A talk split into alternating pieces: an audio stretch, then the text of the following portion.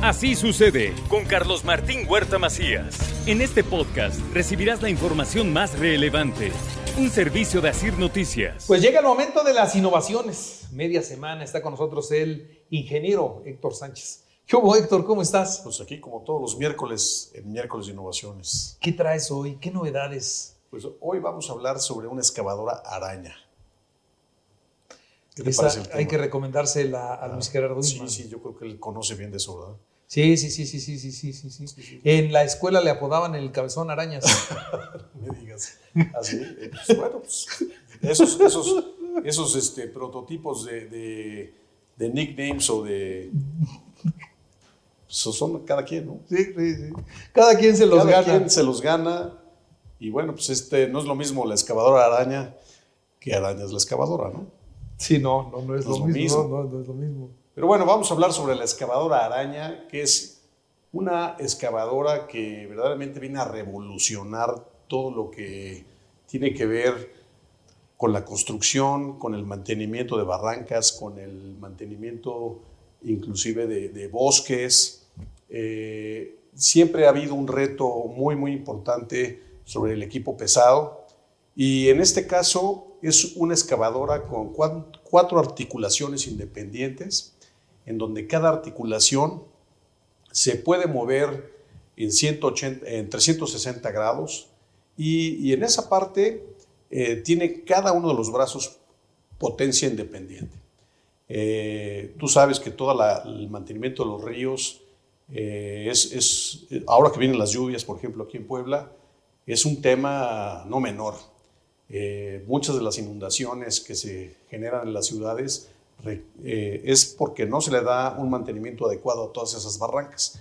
Y esta excavadora araña eh, justamente tiene llantas que tienen unos 70 de altura, en donde puede ir sin problema dentro del agua.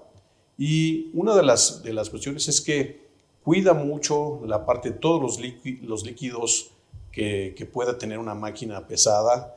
Eh, tienes que conservar bien el agua, tienes que conservar bien la, la fauna de los ríos. Y estos equipos están pensados para estar dentro del agua eh, sin tocar ninguna de las estructuras de la máquina, con una altura de 1,70 eh, en las llantas. Puede estar en pendientes hasta de 45 grados, cosa que puede estar en desnivel el terreno y puede estar perfectamente trabajando, excavando, dándole mantenimiento a una ladera, limpiando la nieve o limpiando toda la maleza, dándole mantenimiento a los árboles, eh, to- todo lo que tien- tiene que ver con, con- mantenimiento en los bosques. Los incendios se generan, te- recordarás que estuvimos hablando de esta máquina que limpia todas las ramas ya secas de los árboles. Bueno, todos los incendios que se, que se van generando en, en los bosques es por la falta de mantenimiento que se va teniendo. Bueno, esta, esta máquina también es un complemento para poder tener un buen mantenimiento en esos bosques o, en limpieza eh, de la nieve en, en los lugares que tienen eh, caída de nieve frecuente, como en Canadá o en Estados Unidos. Y lo más interesante de esta máquina es que no, no importa eh, lo- la, la pendiente que tengas, no importa la profundidad que tengas en una excavación. Hay veces que las barrancas que están muy, muy complicadas para el acceso, cuando llegan en un tráiler la, la maquinaria pesada, pues a veces que llegan ahí y no pueden darle mantenimiento a las barrancas, tienen que hacerlas a mano.